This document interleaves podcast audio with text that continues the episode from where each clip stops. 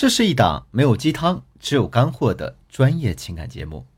大家好，我是剑宇，欢迎收听《得到爱情》。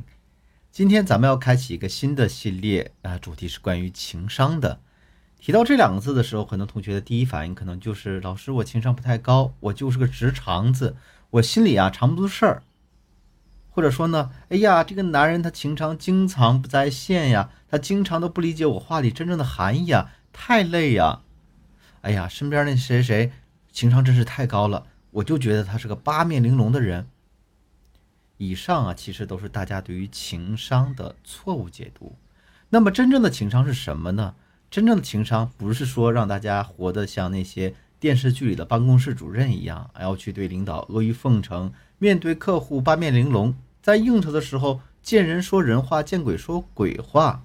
也并不是说呢，我们要像一个军师一样。玩转三十六计，玩转孙子兵法，而是要对我们自己的情绪有一个合理的管控。真正的情商其实只需要你去达到一个最起码的标准，那就是能够管控自己的情绪。换句话说，情商只需要你对自己的情绪有一个合理的管控能力。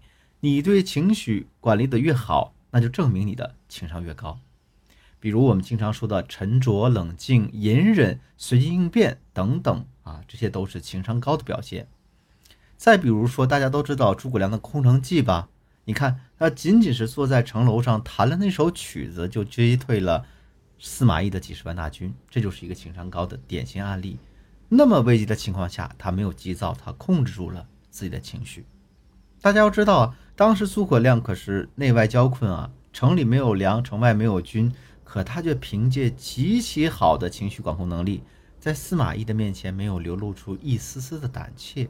说到这儿呢，我再给大家举几个我学员的案例。呃，我有个学员呢，她的情绪管控能力就特别差。她做过一件非常极端的事儿啊，她的男朋友是一个 IT 民工，在软件升级的时候呢，就经常要不分昼夜的加班嘛，码农常事儿。有一次呢，她男朋友连续加了好几天的班，让这个女孩子觉得自己被冷落了，她的情绪就上头了。行为举止完全不受大脑控制。她大清早上打车到男朋友的公司，怒气冲冲的冲进了人家领导办公室，把领导给大骂一顿，还质问他说：“哎呀，你就没有老婆孩子吗？你的老婆就不用你陪吗？”可想而知啊，她当场就被男友扇了一耳光啊，跟他分手了。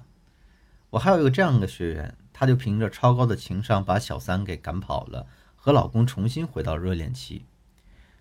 你看她老公有外遇了。这个外遇的对象呢，是她公司刚毕业的一个实习生。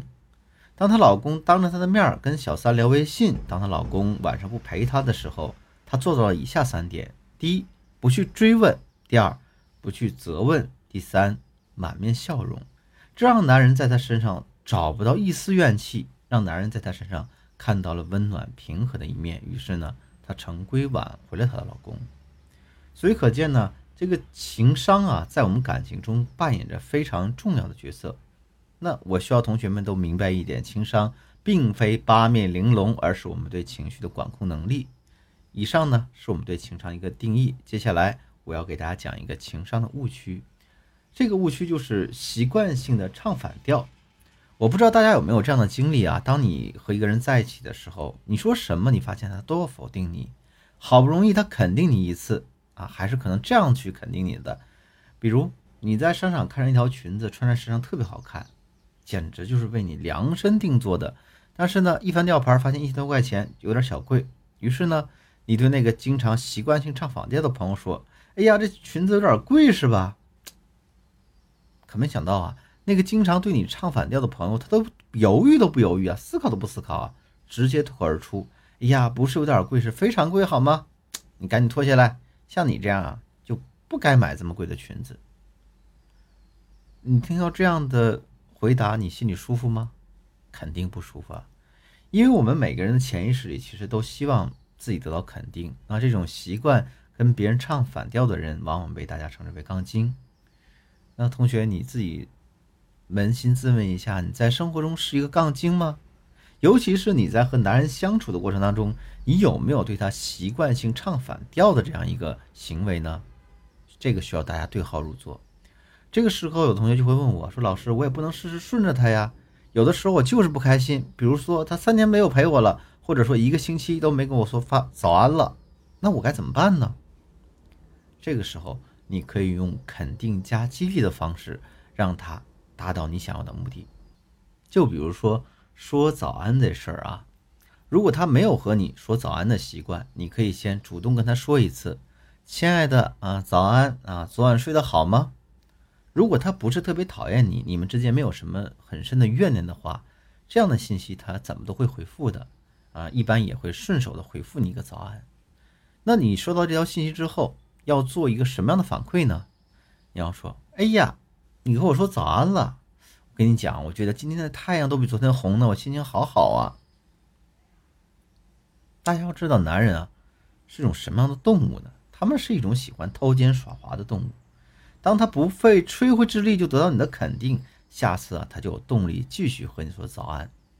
我还有一个学员呢，她比较喜欢穿睡裙，可是她男朋友呢给她买了一条睡裤，她非常不喜欢。于是她向男朋友抱怨说：“你不知道一直穿睡裙睡觉吗？谁要穿睡裤啊？”男朋友生气了，说：“啊，你喜欢什么自己去买吧，你也有手脚啊，别找我。”于是她哭丧着脸来找我。还有一次呢，男朋友下班为了买菠萝，这个时候他不敢轻举妄动了。他给我发消息说：“老师，其实我不想吃菠萝，我想吃西瓜。”那我就让他这样跟男朋友说：“亲爱的，今天这个菠萝啊很甜，可如果明天我能再吃到一个西瓜，那就更完美了。”在这里，大家发现了没有？你要先去肯定别人，然后再提出你的建议，这样别人才乐意为你去效劳。那好了，今天课程到这就结束了。